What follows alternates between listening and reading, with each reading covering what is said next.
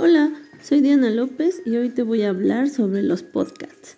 Un podcast es un archivo digital de audio, aunque también puede ser de video. Y estos son distribuidos por internet y están vinculados a un sistema de sindicación que es un RSS que permite su revisión automática y periódica. ¿Qué es un RSR? Es sindicación realmente simple, lo que permite que subirlo al internet sea muy fácil, así como también su descarga. Imagínate que es una emisión de radio. ¿Cómo se crea un podcast? Ah, pues como número uno es pensar en un tema, un tema de tu interés, algo que quieras comunicar. Puede ser una película, una obra de teatro, puedes hablar de, deportes o puedes abordar temas educativos. Después de que ya tengas tu tema, tienes que elaborar un guion. Este guion será tu guía para poder grabar tu podcast. ¿Cómo grabarlo?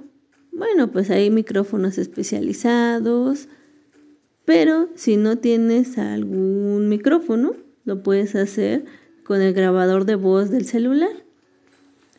Después de ya tener tu grabación, lo puedes, lo puedes editar. ¿Y en qué consiste editarlo? Ah, pues le puedes añadir música, le puedes corregir algún sonido que se haya colado. Existen programas gratuitos para hacer este tipo de ediciones y también los hay de paga. Ya que tu audio esté editado, pues el siguiente paso es publicarlo, o sea, subirlo a la web. También existen aplicaciones especializadas para los podcasts. Depende también del dispositivo que tengas para escucharlo.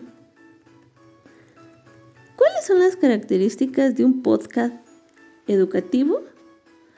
Bueno, pues una y muy importante es que rompen con el esquema tradicional de transmitir el conocimiento.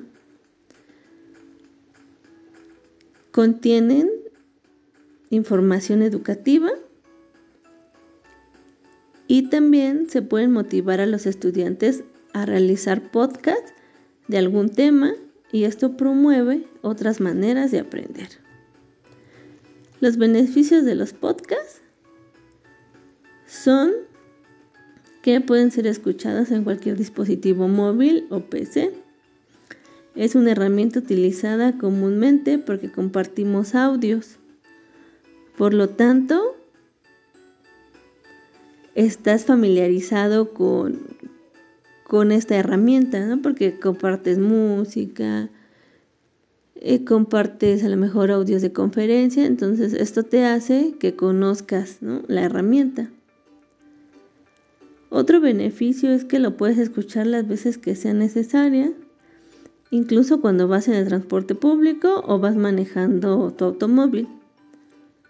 Puedes tomarte el tiempo que necesites para tomar notas, ya que lo puedes escuchar las veces que sea necesaria, lo puedes adelantar, puedes regresar al audio y esto disminuye la ansiedad y el estrés. También motiva la imaginación ya que al no contener gráficos, el cerebro tiene que proyectar las imágenes y esto te puede ayudar a tener un mejor aprendizaje y comprensión de lo escuchado. Ahora bien, espero que te haya servido esta información y esto sería todo. Muchísimas gracias por tu atención. Hasta luego.